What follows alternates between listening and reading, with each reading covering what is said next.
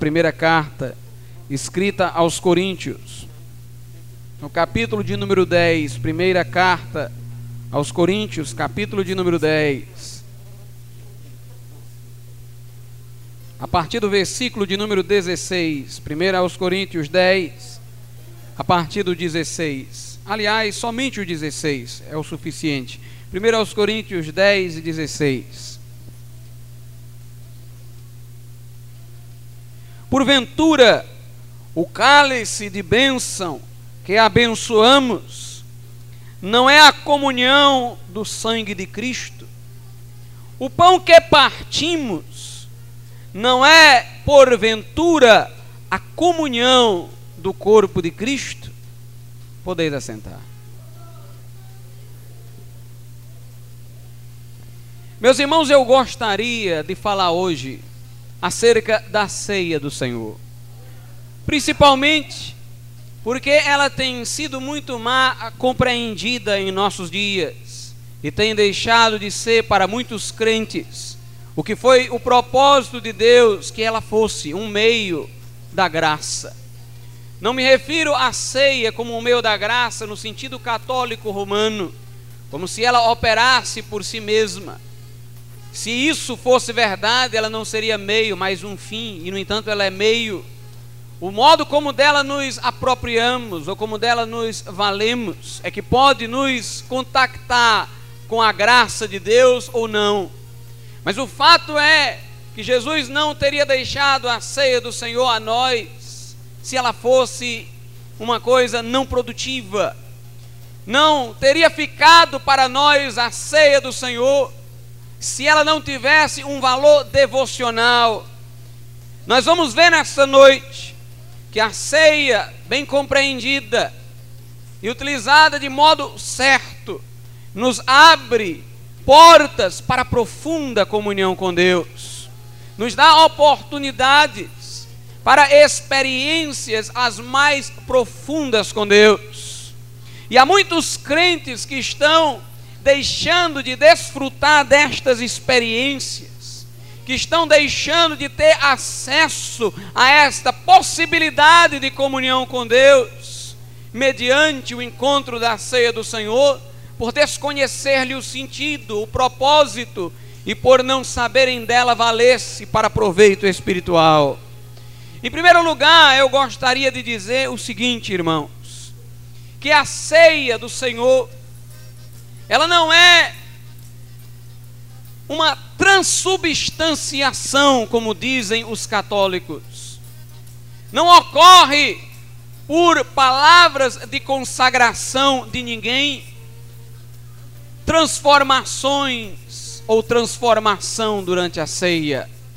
Não ocorre transformação nos elementos da ceia através de palavras de consagração, como dizem os católicos romanos. Segundo a Igreja Católica, quando o padre, o sacerdote, profere as palavras de consagração sobre a hóstia, ela se transubstancia na carne e no sangue de nosso Senhor Jesus Cristo. E mais, eles dizem estar na hóstia presente também a divindade de Cristo, depois das palavras de consagração. Por isso, o seguidor do catolicismo, na hora da consagração da hóstia, se prostra para prostar, para prestar adoração à hóstia, para prestar culto à hóstia, como se nela estivesse presente a divindade de nosso Senhor Jesus Cristo. Nós não acreditamos, irmãos, na transubstanciação.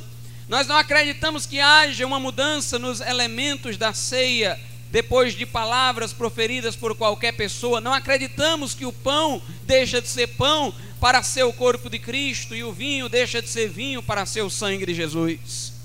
A doutrina católica, por sugerir uma mudança de substância nos elementos, apregou que a ceia, para ela chamada de missa, opera por si só. Segundo o dogma católico, a pessoa quando toma da hóstia, independente de sua condição ou fé, independente de qualquer coisa, ela recebe na hóstia o corpo de Cristo. Ou seja, segundo o ensino católico, A Eucaristia funciona independente do receptor, do que a recebe, ela opera de si mesma, como se a mágica do sacerdote tornasse intrinsecamente operante a ceia do Senhor. Outros, porém, irmãos, dentro das igrejas evangélicas, tornam a ceia um mero sinal, tornam o pão e o vinho da ceia um mero instrumento de recordação da morte sacrificial de nosso Senhor Jesus Cristo. E vislumbrar a ceia como um memorial não está errado, mas vislumbrá-la apenas como um memorial é perder um pouco do que ela é. Alguns veem a ceia apenas como uma representação teatral do acontecimento da morte de nosso Senhor Jesus Cristo. Muito embora não haja dúvida que a ceia seja um símbolo, nós vamos ver daqui a alguns instantes que uma coisa é o símbolo, outra coisa é o sinal. Muitos dos que falam do caráter simbólico da ceia, na realidade, não querem entender a ceia como um símbolo, mas como um sinal. De logo eu só posso adiantar isso: que um sinal é uma mera representação que não possibilita nenhum encontro espiritual. Nós vamos ver nessa noite, portanto, o real sentido da ceia. Não vamos ficar do lado materialista, que a vê apenas como um sinal, uma representação, e nem vamos ficar do lado mágico ou supersticioso, que vê uma transubstanciação ocorrida na ceia do Senhor. Irmãos, no dia em que Jesus instituiu a ceia, ele deu aos discípulos não apenas o pão e o vinho, como alguns podem pensar, ele deu aos discípulos também a sua palavra. Ele não apenas entregou o pão aos discípulos, mas ele disse aos discípulos: Isto é o meu corpo. Ele não apenas entregou o cálice aos discípulos, mas ele disse aos discípulos palavras. Ele disse: Isto é o meu sangue. Portanto, ele deu aos discípulos não apenas o pão e o vinho, ele deu aos discípulos palavras. Inclusive, quando Paulo reitera aos de Corinto as palavras de Jesus na instituição da ceia, ele diz que está entregando aos de Corinto aquilo que ele também recebeu, ou seja, as palavras de Cristo. Jesus não apenas deu os elementos da ceia aos discípulos, ele deu com os elementos ou ao lado dos elementos, a sua palavra. A sua palavra. E portanto, irmãos, aquele que participa da ceia tem que receber duas coisas: os elementos e a palavra de Deus. Com a boca, eu vou me alimentar dos elementos, do pão e do vinho, mas com a fé, eu vou me alimentar da palavra de nosso Senhor e Salvador Jesus Cristo.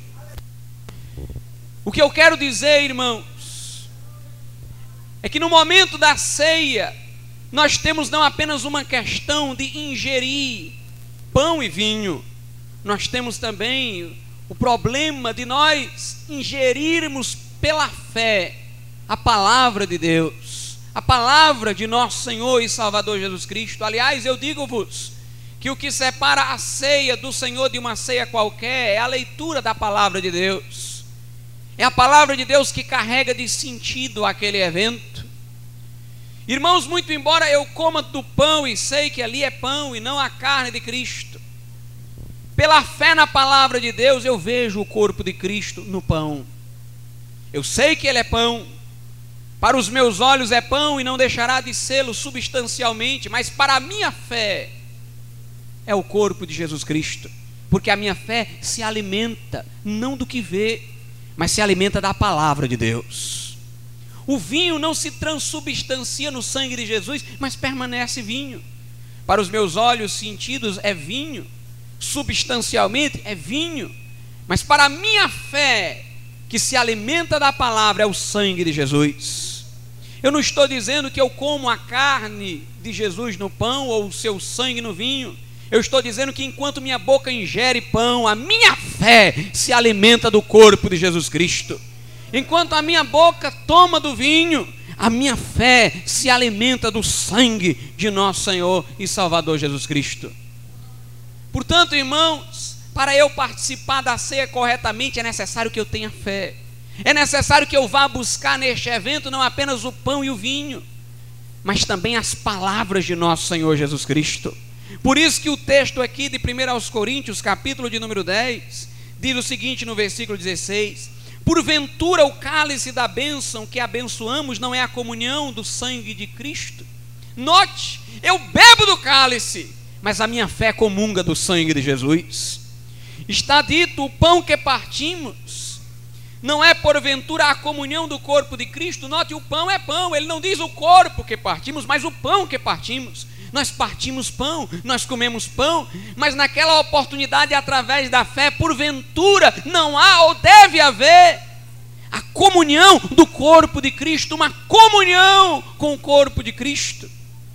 Irmãos, a ceia não é apenas um momento de representação, a ceia também é uma oportunidade para uma experiência mística com Deus, para o um encontro sobrenatural com o Senhor e Salvador Jesus Cristo. Eu quero vos dizer uma coisa que talvez sacralize a vida dos irmãos nos momentos mais simples da vida.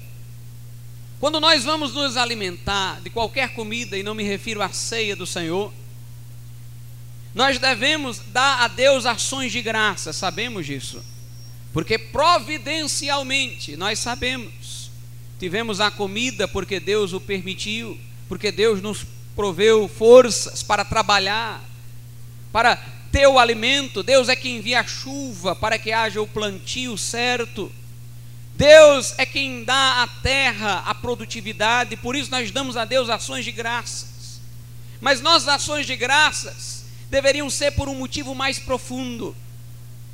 Na criação, Deus criou tudo, note, pela Sua palavra. Deus criou pela palavra, ele disse: haja luz e houve luz. Ele disse: produzam as águas os peixes, e os peixes apareceram. Deus disse: façamos o homem a nossa imagem e semelhança, ele surgiu. Deus disse: apareçam as aves no céu, e apareceram. Deus abençoou a terra e a tornou frutífera pela Sua palavra. Antes, irmão, de tudo que eu como está a palavra de Deus, lá no início, na origem, que produziu tudo que há. Ou seja, a fruta que eu como, por trás dela tem a palavra de Deus, que disse: haja essa fruta, e ela ouve. Eu devo, quando rendo a Deus ações de graças, me lembrar que por trás daquilo que eu estou comendo está a palavra de Deus. E meus irmãos, o ato de comer, o simples ato de comer, e eu não me refiro à ceia, eu me refiro ao cotidiano, pode ser um ato de alta significação espiritual. Porque se você der a Deus ações de graças por Ele, por Sua palavra ter criado o alimento, naquele momento você não está comendo só o alimento, não, você está comendo a palavra de Deus. E o ato de comer é um ato que lhe abençoa espiritualmente. Por isso que Paulo disse: quer comais, quer bebais, ou façais qualquer outra coisa, façais tudo para a glória de Deus. É possível comer e beber para a glória de Deus. Paulo diz aos Romanos: falando daqueles que jejuam, quem não come, para o Senhor não come, mas falando dos que comem, ele diz: quem come, para o Senhor coma. O crente tem que comer para o Senhor, comer para a glória de Deus, se alimentar, e se alimentar não apenas do material, mas da palavra de Deus, que fez com que todas as coisas existissem.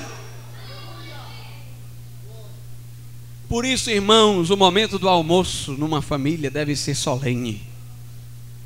Por isso que a oração de ações de graças não deve ser a oração repetitiva e morta, mas deve ser uma oração que faz a glória de Deus descer sobre o momento em que todos estão sentados à mesa para alimentar-se.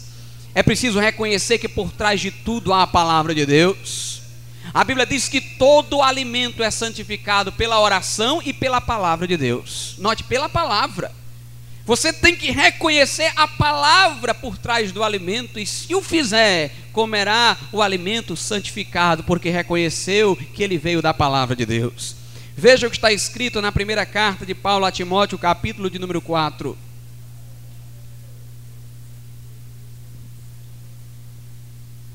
Capítulo 4 da primeira carta de Paulo a Timóteo. Nós vamos ler os versículos 4 e 5. Porque toda a criação de Deus é boa, e não há nada que rejeitar, sendo recebido com ações de graças.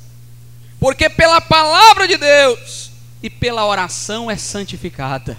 Note, não é apenas a oração de ações de graças que santifica o alimento, é o fato de, por esta oração, você estar reconhecendo que aquele alimento veio da palavra de Deus. Da palavra de Deus. Pois bem, irmãos, quando Jesus deu aos discípulos o pão, e quando Jesus deu aos discípulos o cálice, junto com aqueles dois alimentos, ele deu a sua palavra. Ele deu o pão e disse: Isto é o meu corpo. Ele deu o cálice e disse: Isto é o meu sangue.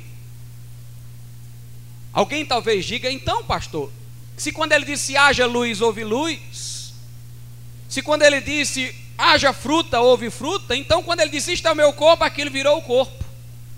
Ou quando ele disse ao cálice é o meu sangue, aquilo virou sangue. E nós cairíamos então no erro católico de modo algum. Porque quando Jesus disse isto é o meu corpo, ele não disse para o pão, ele disse para os discípulos. Se ele tivesse dito para o pão, isto é o meu corpo, o pão viraria o corpo dele mesmo. Como se ele tivesse, como se também se ele tivesse dito ao vinho, isto é o meu sangue, o vinho viraria o seu sangue. Como se ele tivesse dito no túmulo de Lázaro, sai para fora sem dizer o nome de Lázaro, todo mundo saía que estava morto. Mas ele não disse ao pão, isto é o meu corpo.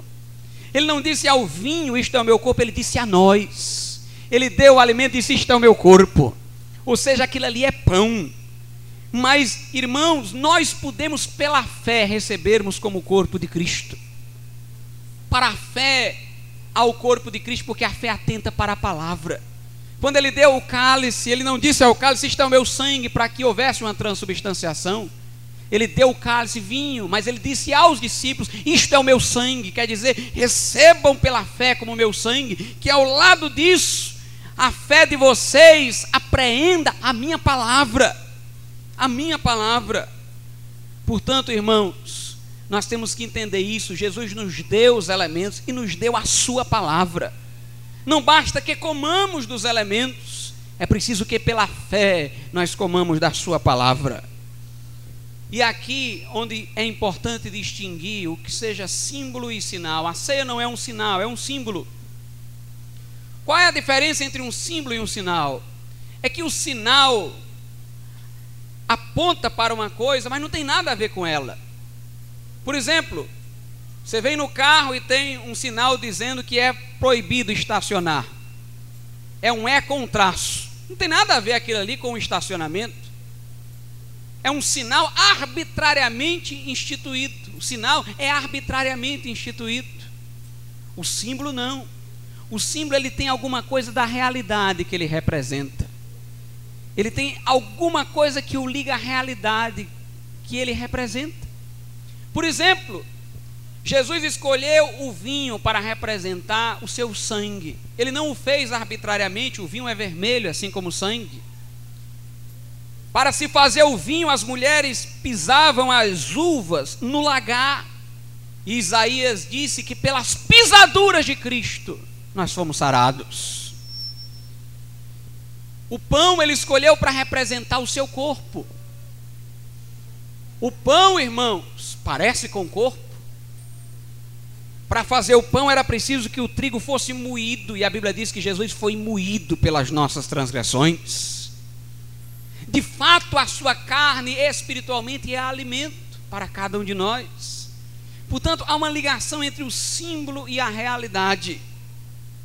Assim, quando eu como do pão, eu posso ter uma sensação semelhante a comer uma carne, principalmente sabendo que, como o pão foi moído, também o corpo de Jesus foi moído pelas nossas transgressões. Ao tomar do vinho, eu tenho condições de associá-lo com o sangue de Cristo.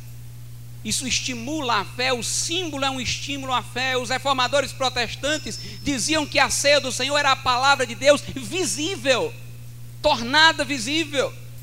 Eu posso comer do pão e ter algo que associa aquele pão ao corpo de Cristo, porque ele é um símbolo do corpo de Cristo. E eu posso, pela fé, me alimentar do corpo de Cristo enquanto como do pão. Eu posso, pela fé, me alimentar do sangue de Cristo enquanto tomo do vinho. Muito embora, irmãos, a fé coma a palavra e a boca coma os elementos, na hora há uma ligação intrínseca entre uma coisa e outra. Enquanto eu faço uma, a outra ganha sentido. Enquanto eu como do pão, eu entendo pela fé o que é comer o corpo de Cristo. Enquanto eu entendo pela fé o que é comer o corpo de Cristo, eu sinto no pão propriedades que ele não tem. Portanto, há uma ligação intrínseca entre a palavra e aquilo de que participamos. A Igreja Católica, ela erra e está equivocada quando ela diz que o corpo de Cristo desce aos elementos na hora da celebração da ceia. Isso seria uma impossibilidade. O corpo de Jesus é humano. Jesus tem uma natureza humana e uma natureza divina. Por sua natureza divina, ele é onipresente. Mas por sua natureza humana, ele só pode estar num local. O corpo de Jesus não pode estar senão num local, muito embora seu espírito encha céus e terra. O corpo de Jesus agora está lá no céu. Por isso que eu não acredito em falsos testemunhos de pessoas que dizem que Jesus apareceu a elas literalmente e elas tocaram em Jesus, e Jesus entrou na casa delas. Não acredito nisso. Se isso acontecesse, Jesus deixaria de estar intercedendo por nós lá no céu. E em Hebreus 7, 25, a Bíblia diz que ele vive sempre para interceder por nós. Meus irmãos, Jesus não desce a ceia fisicamente na hora de sua celebração, senão nós teríamos muitos corpos de Jesus Cristo em várias partes e para cada um. E o corpo de Jesus só está num lugar, que é o céu. Nós não estaríamos ansiando pela vinda dele se ele estivesse vindo toda a celebração da ceia. A celebração da ceia, diz a Bíblia do Senhor, é uma anunciação da morte do Senhor até que ele venha até que ele venha. Ele não veio a nós na ceia. Veja o que a Bíblia diz na primeira carta aos Coríntios, capítulo 11, versículo de número 26. Primeira carta aos Coríntios 11 e 26. Porque todas as vezes que comerdes este pão, e é pão, note, e beberdes este cálice, anunciais a morte do Senhor até que venha. Então ele não veio no momento da ceia a sua carne não estava lá presente, literalmente.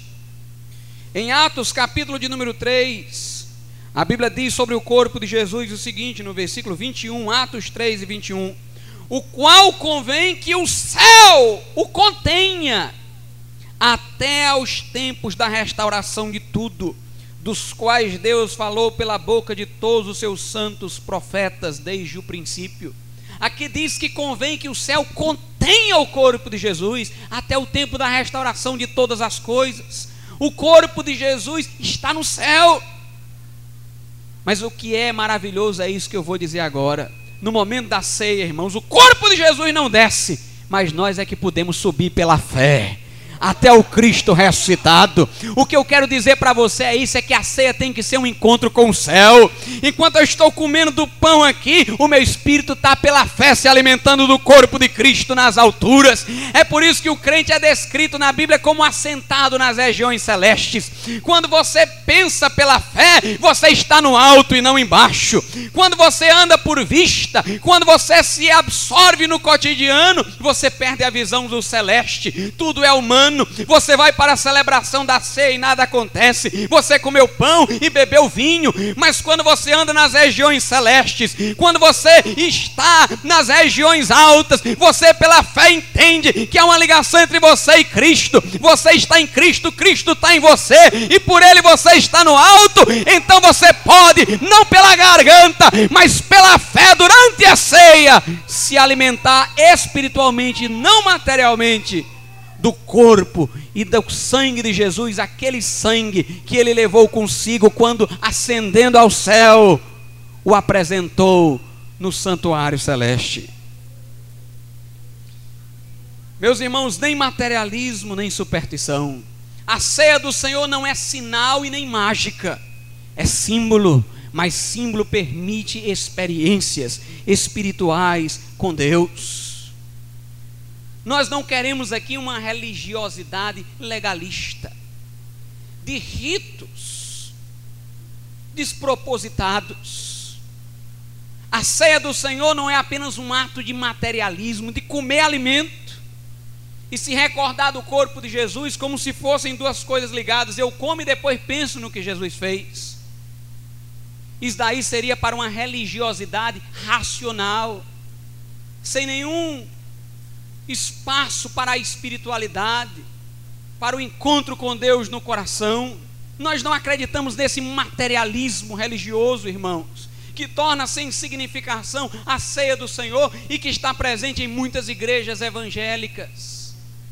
Nós também não aceitamos a ceia como uma mágica, como uma transubstanciação, como superstição, como ato de canibalismo. Nós não aceitamos a ceia do Senhor assim, mas a entendemos de modo espiritual a ceia, irmãos, é uma oportunidade para eu ir além do pão, para eu, eu ir além do vinho e me encontrar com o Senhor Jesus Cristo na glória, através da fé. A ceia do Senhor, irmãos, é uma oportunidade para eu tomar pão e vinho, meros alimentos cotidianos, como trampolim, para ir além deles e ao encontro de Cristo lá no céu, e pela fé, e pela palavra de Deus, e pelo Santo, me encontrar com o corpo do Cristo glorificado. A ceia, irmãos, dá-nos a oportunidade de fortalecer o coração em Deus a ceia utilizada de modo acertado dá-nos oportunidade de profundas experiências com Deus. A ceia utilizada de modo acertado nos torna mais próximos do glorificado. Meus irmãos, durante a ceia é preciso que busquemos as coisas do alto, que pensemos nas coisas do alto. É preciso que entendamos que ali Deus quer se encontrar conosco, senão não seria a ceia do Senhor. A igreja primitiva celebrava a ceia continuadamente, porque via na ceia uma oportunidade de profunda comunhão com Deus. Os irmãos de Plymouth sugeriram que ela fosse celebrada dominicalmente. João Wesley recomendava aos metodistas que nunca faltassem a ceia e que participassem dela o máximo possível. Porque todos esses homens viam a ceia do Senhor, irmãos, não materialisticamente, muito menos magicamente, mas espiritualmente. A religião de Cristo nem é material nem supersticiosa. A religião do coração, como dizia João Wesley, ela é espiritual, é espiritual. Nós não comemos carne e sangue reais, literais, mas pela fé espiritualmente nós contactamos com o corpo e o sangue de Jesus. Quantos crentes, irmãos, vão à celebração da ceia e saem do mesmo modo? Quantos crentes comparecem ao dia de comer do pão e beber do cálice, mas aquilo nada representa para eles? Não há um encontro espiritual com Cristo. Aquilo não fortalece os seus corações em Deus, porque não estão acertadamente se valendo daquele meio da graça. Susana Wesley se converteu durante a celebração de uma ceia. Foi educada no puritanismo, instruiu seu filho na piedade. Seu filho tornou-se pastor, João Wesley, somente muito tempo depois de se tornar pastor, descobriu que nem crente era, muito embora fosse extremamente seguidor de uma piedade legalista. E João Wesley, se convertendo a Deus, começou a enviar cartas à sua mãe, Susana, lhe falando da necessidade de uma experiência com Cristo. E Wesley dizia mais ou menos o seguinte: Mamãe, é preciso se apropriar, é preciso ter uma fé ativa e não passiva. É preciso ter uma fé que não apenas admite, mas toma para si a graça de Deus. Ele dizia isso cotidianamente a ela. Até que um dia ela teve a experiência Durante a celebração da ceia, o pastor dirigiu-se a ela, entregou o pão e disse: Isto é o corpo de Cristo. Entregou o cálice e disse: Isto é o sangue de Jesus. Naquele momento, ela foi além dos elementos e ela se agarrou à palavra de Cristo, mencionada por aquele pastor. E ela escreveu para João Wesley e disse: Eu experimentei, eu me apropriei da graça, me apropriei do sacrifício de nosso Senhor e Salvador Jesus Cristo. Meus irmãos, a ceia é a palavra visível de Deus. A palavra audível, em si mesma, do ponto de vista humano, é uma palavra. A Escritura é um livro. Mas a questão é que Deus se serve do que aqui está escrito e que Ele mesmo inspirou para nos comunicar graça. Deus se serve da letra para comunicar graça. É Deus que torna sagrada a letra. É Deus, irmãos, que usa essa letra para revelar a sua graça. Há pessoas que vêm ao culto, ouvem a Bíblia, a pregação, mas nada lhe é acrescentado. Por quê, irmãos? Porque ouvem-na como palavra de homem. Porque ouvem-na como palavra de Deus dirigida a um tempo passado e não ao presente. Porque ouvem-na como uma palavra geral e não especificamente dirigida a si porque não se apropriam pela fé da palavra. Mas se eles vierem de coração aberto, entendendo que esta é a palavra de Deus e a palavra de Deus dirigida a eles, se abrirem o coração e pela fé se apropriarem da palavra, alguma coisa lhes acontecerá, lhes acontecerá. Meus irmãos, e lhes acontecerá não porque a palavra em si mesma tem alguma coisa de especial, Deus falou por palavras humanas, mas porque Deus incute na palavra, porque Deus põe na palavra a sua graça. A sua graça. A palavra pode ser ineficaz para aquele que não a reconhece, para aquele que não a interpreta corretamente, para aquele que não a absorve pela fé, do mesmo modo a ceia. Assim como uma pessoa pode ouvir pregações e pregações e nada lhe acontecer, uma pessoa pode participar e participar da ceia e nada lhe acontecer. Assim como a palavra audível tem que ser processada na mente, mas não terá fruto se não for apropriada pela fé do coração, o pão e o vinho tem que ser processado no aparelho digestivo, mas não terão valor nenhum se a palavra que os acompanha não for apropriada pelo coração através da fé. Meus irmãos, como é lamentável pessoas ouvirem pregações e nada lhe acontecer e de Deus nada ouvirem. E como é lamentável crentes participarem da ceia e não terem com Deus um encontro espiritual, uma experiência através da fé. Eu queria convidá-los a ler nesse momento o que está escrito na primeira carta de Paulo aos Coríntios, capítulo de número 11, versículos de número 20 e 21.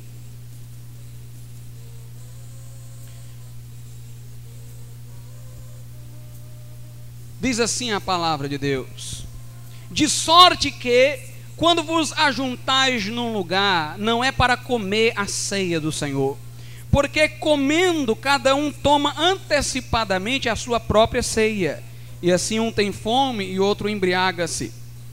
Quando Paulo aqui fala embriaguez, obviamente ele está valendo-se de uma hipérbole, uma linguagem exagerada para chocar. Paulo quer dizer apenas que os de Corinto iam à ceia não como sendo ela uma oportunidade de experiência espiritual com Deus, mas os de Corinto iam à ceia para se alimentar como se o alimento lá fosse o comum, o cotidiano. Aliás, o grande problema do apóstolo Paulo com a igreja de Corinto era que aquela igreja era altamente festiva. Irmãos, a pior coisa que há é um crente exageradamente festivo, e os de Corinto eram assim. Eles iam às festas pagãs e lá comiam carnes que eram sacrificadas aos ídolos. E os irmãos mais fracos e escrupulosos ficavam chocados com aquilo e havia um escândalo dentro da igreja, divisão na igreja, porque alguns não aceitavam que os outros fossem para estas festas onde carnes eram sacrificadas a ídolos, muito embora não sacrificassem a carne aos ídolos, os irmãos dela comiam. Aquela festa que eles iam, era como se fosse uma festa religiosa pagã, muito embora não fossem para a festa, mas para o alimento da festa. E aqueles mesmos irmãos também iam para a ceia do Senhor como se fosse uma festa, para comer do alimento, para participar apenas da refeição. Paulo diz: vocês se ajuntam como se fosse para tomar da ceia do Senhor, mas cada um está tomando a própria ceia. Ou seja, muito embora a mesa estivesse posta para a ceia do Senhor, quando cada um comia lá, não comia a ceia do Senhor, porque não tinha um encontro com Deus. Comia a sua própria ceia, humanizava a ceia. Se você vai para a celebração da ceia do Senhor, mas naquela oportunidade não tem um encontro espiritual com Deus, você não se eleva ao trono de Deus, você pela fé não se agarra à palavra, tudo não passa de um ato de ingestão, meu amigo, você não tomou da ceia do Senhor, você tomou a sua própria ceia. Você tomou a sua própria ceia. A ceia do Senhor, irmãos, deve ser um momento solene, que os grupos familiares atentem para isso. Não deve haver distração, conversa Aquele é um momento sublime, por isso que Paulo diz: cada um examine-se a si mesmo, cada um se coloque na posição correta, cada um se prepare para aquele momento, porque deve ser um momento de profundo encontro com Deus. Na primeira carta aos Coríntios, capítulo de número 10, vamos ler o que está registrado do versículo 1 até o versículo de número 5. Diz assim a palavra de Deus: Ora, irmãos, não quero que ignoreis que nossos pais estiveram todos debaixo da nuvem, e todos passaram pelo mar, e todos foram batizados em Moisés na nuvem e no mar, e todos comeram de um mesmo manjar espiritual, e beberam todos de uma mesma bebida espiritual, porque bebiam de, da pedra espiritual que os seguia, e a pedra era Cristo. Mas Deus não se agradou da maior parte deles, pelo que foram prostrados no deserto. Atente para isso. O apóstolo Paulo aqui quer assemelhar os judeus à igreja, para admoestar a igreja que não caia no mesmo erro em que caíram os judeus. E Paulo diz: eles, quando saíram do Egito, em relação a Moisés, ou sob a liderança de Moisés, foram batizados, imersos na nuvem e no mar. Ou seja, tiveram como que um batismo nas águas. Paulo diz: aqueles homens no deserto comeram de uma comida espiritual, no caso o manjar que lhes veio do céu, o maná. E beberam de uma bebida espiritual, no caso a água que saía da rocha. Eu quero que você preste atenção aqui. Nós, quando participamos da ceia, devemos ter um pão e o vinho como manjar, manjares espirituais, porque nós não vamos nos deter nos elementos, mas nós vamos espiritualmente comungar com o corpo e o sangue de Jesus. E Paulo diz que os judeus também participaram de um manjar espiritual e beberam de uma bebida espiritual, mas preste atenção. Quando Paulo diz isso, não é porque eles possam ser igualados a nós. Quando o judeu comeu do maná, ele comeu do maná para saciar a sua fome. Ele não vislumbrava ainda que aquele manjar representava o corpo de Jesus. Quando os judeus beberam da água da rocha ferida, beberam-na para saciar a sede, mas não entenderam que aquela água representava os rios de água viva que saem do nosso Senhor para nos descedentar espiritualmente. Quando Paulo diz que eles comeram de comida espiritual e beberam de bebida espiritual. O que Paulo quer dizer é o seguinte: eles beberam de uma comida que agora para nós tem sentido espiritual. Eles beberam de uma bebida que para eles era mera bebida, mas para nós tem sentido espiritual.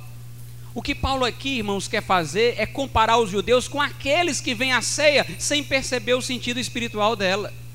Paulo quer dizer o seguinte: aqueles judeus comeram do maná, mas estavam completamente alheios ao fato de que o maná representava o corpo de Jesus Cristo. Beberam da água que saiu da rocha, mas estavam naquele momento completamente alienados do sentido daquela água, que era representar a água viva. Ou seja, eles comeram de alimento eles beberam de água que tinha aos olhos de Deus um sentido espiritual, mas que eles não puderam captar, e por isso em nada enriqueceu a eles ter comido do maná e bebido da água.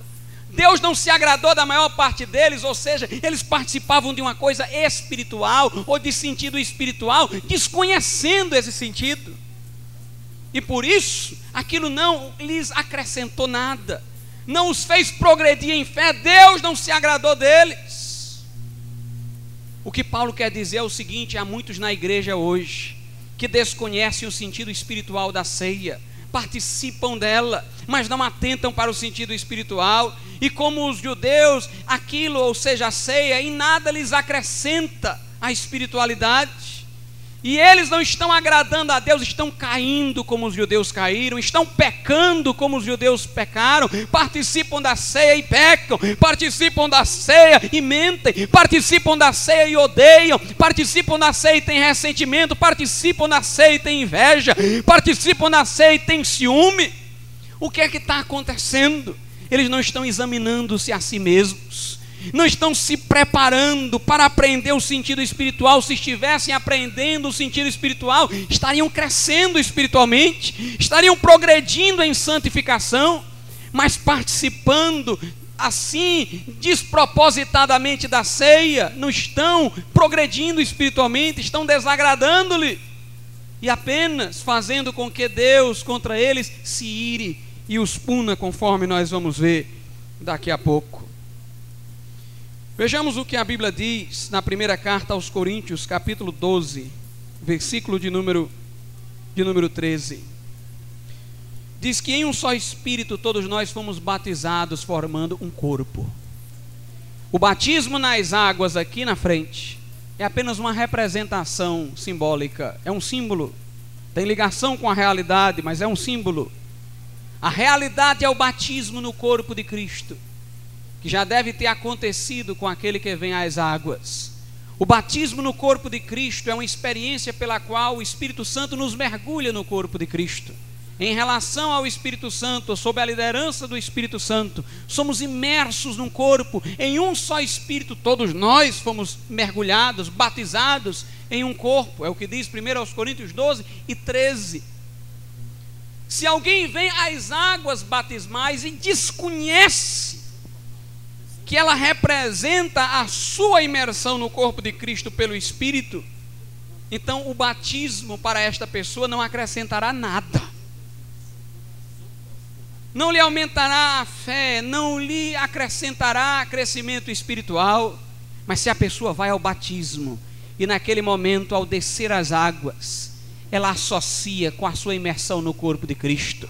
Ao levantar-se das águas, pelo pastor, ela sente não as mãos do pastor, mas as mãos do Espírito que a imergiu no corpo de Cristo.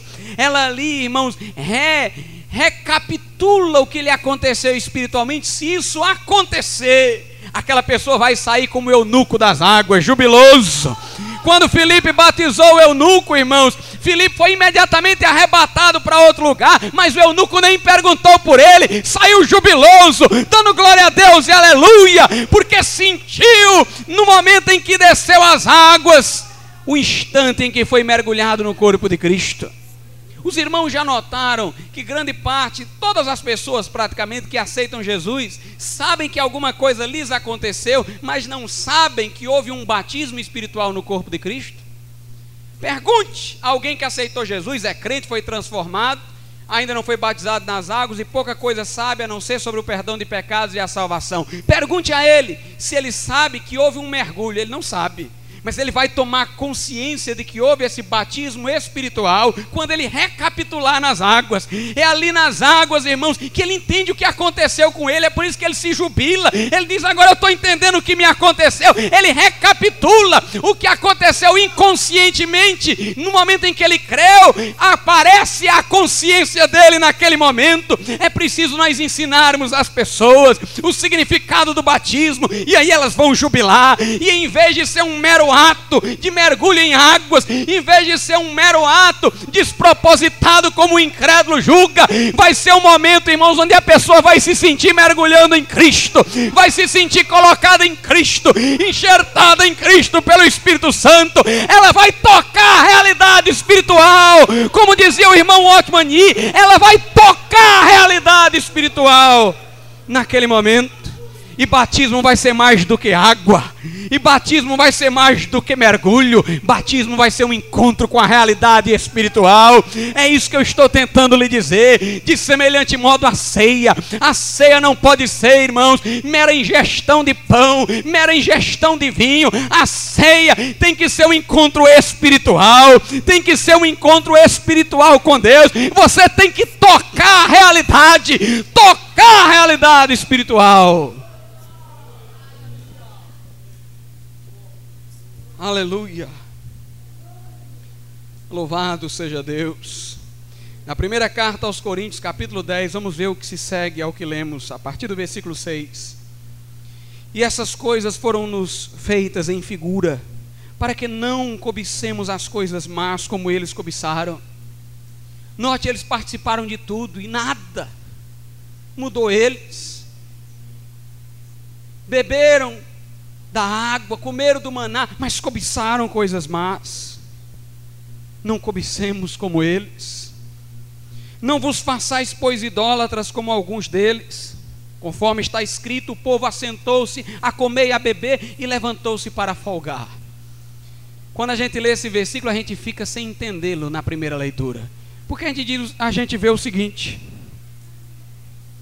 que Paulo diz: Não vos façais idólatras, como alguns deles que se assentaram para comer e folgar. O que é que tem a ver idolatria com esta festa? Paulo sabia, irmãos, que os de Corinto jamais iam se prostrar diante de uma imagem. Mas Paulo sabia que eles estavam indo para festas pagãs. Então Paulo aproveitou o ensejo para dizer que o que caracterizou o espírito de idolatria foi aquela festividade, que se eles se apegarem a essa festividade, terminarão se associando involuntariamente à idolatria. Aqui, irmãos, é uma reprovação para espírito festivo em crente. Nós não podemos ser festivos no estilo mundano e ao exagero. Terminaremos absorvendo o espírito idólatra se formos dados ao assentar-se para comer e beber e ao levantar-se para folgar. O cristianismo é seriedade. Soren Kierkegaard, no seu livro Conceito de Angústia, ele disse: a vida interior caracteriza-se pela seriedade. Aí ele diz: não sei como descrever seriedade, porque é um conceito existencial e nenhum conceito existencial pode ser definido. Ele disse: Mas eu vou lhe dar um exemplo. Quando Salomão diz em Eclesiastes: Tudo é vaidade, referindo-se ao fato de nada ter lhe trazido prazer nessa terra, ele falou com seriedade. Aí Kierkegaard diz: Se você perder tudo e começar a rir, dar gargalhadas, ironizando, você não sabe o que é seriedade. Se você perder tudo que tem e começar a chorar, a prantear, você não tem vida interior. Estava pegado ao lado de fora, por isso que está chorando. Você não tem seriedade. Mas se de repente você perder tudo, e em espírito meditativo dizer: Bem, nessa vida tudo passa, nada fica, só Deus permanece. Você é sério. Você tem vida interior. Do seu interior de fato fluem rios de água viva.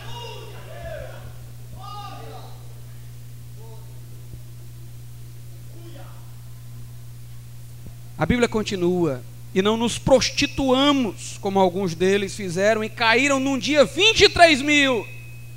E não tentemos a Cristo, como alguns deles também tentaram e pereceram pelas serpentes. E não murmureis, como também alguns deles murmuraram e pereceram pela, pelo destruidor.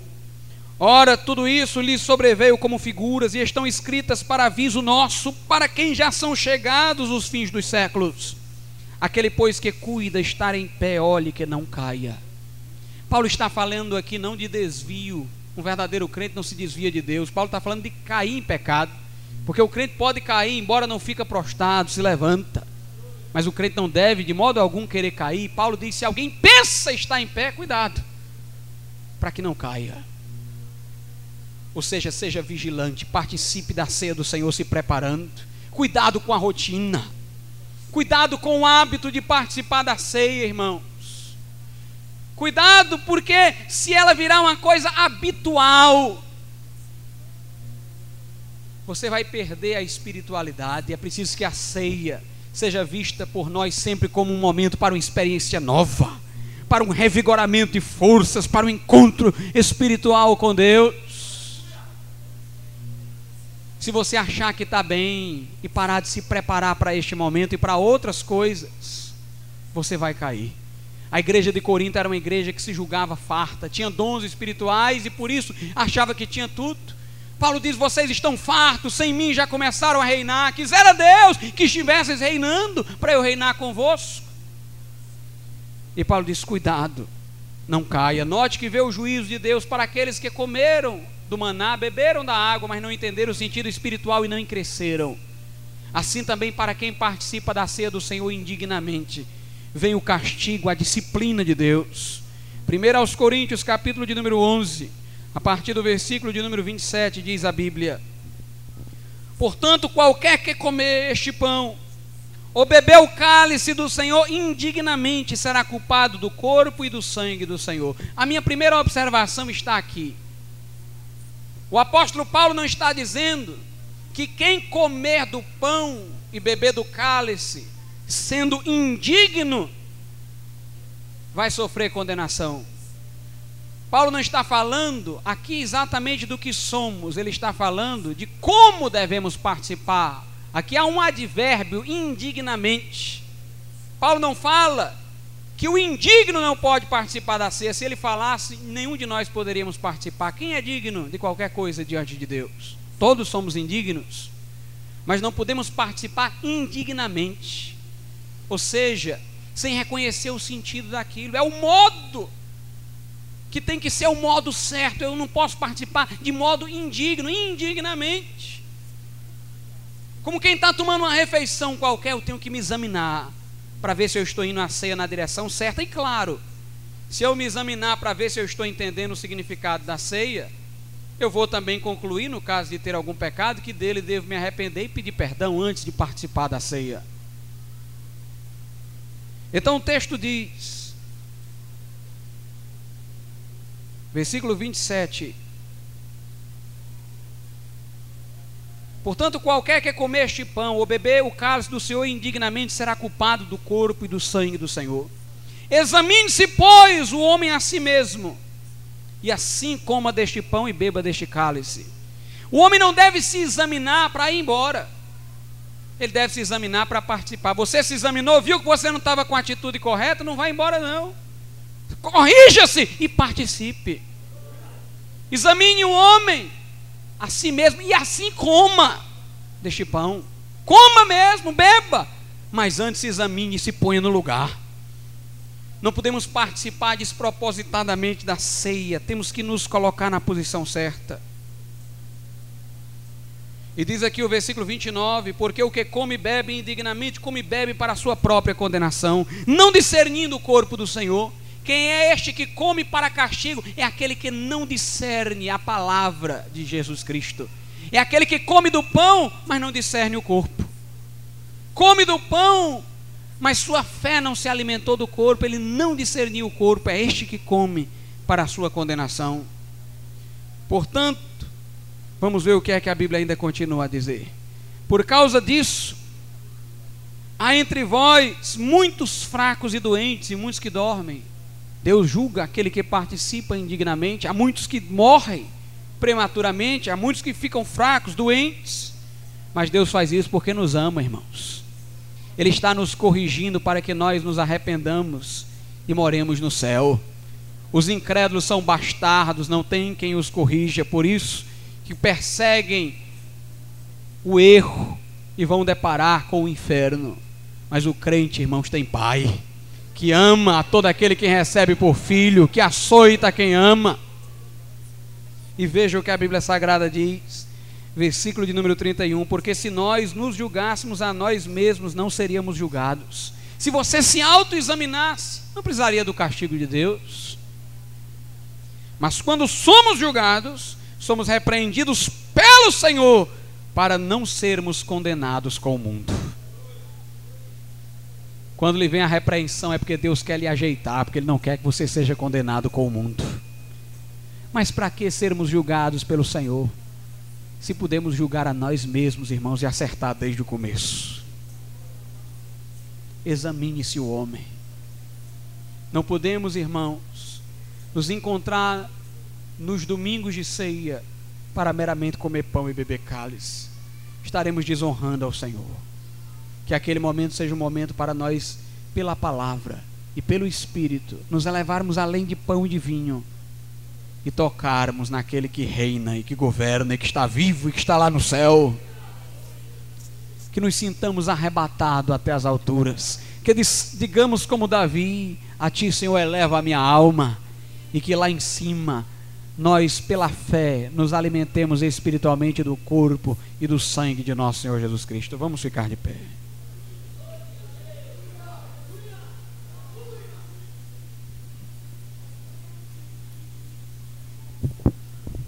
Pai querido e santo, te louvamos e te agradecemos por tudo quanto o Senhor nos tem concedido. Ó Deus, nesse momento, se houver alguém aqui que não é crente, que o Senhor toque no seu coração, para que se arrependa nessa noite de seus pecados e venha a Cristo. Se houver alguém que está desviado, que hoje se reconcilie, Pai. Eu te peço em nome de Jesus. Amém e amém. Nessa noite, os irmãos orando, eu gostaria de perguntar se alguém neste lugar que ainda não é crente, mas que nesta noite quer entregar o seu coração a Jesus. Onde você estiver, levante sua mão, como eu estou fazendo aqui na frente, e nós vamos orar por você. Se houver alguém aqui que ainda não é crente, mas quer nesta noite fazer uma entrega de seu coração e vida a Jesus, levante sua mão. Se houver alguém que está desviado e quer se reconciliar com Deus, levante sua mão também. E nós vamos orar pela tua vida nesse momento.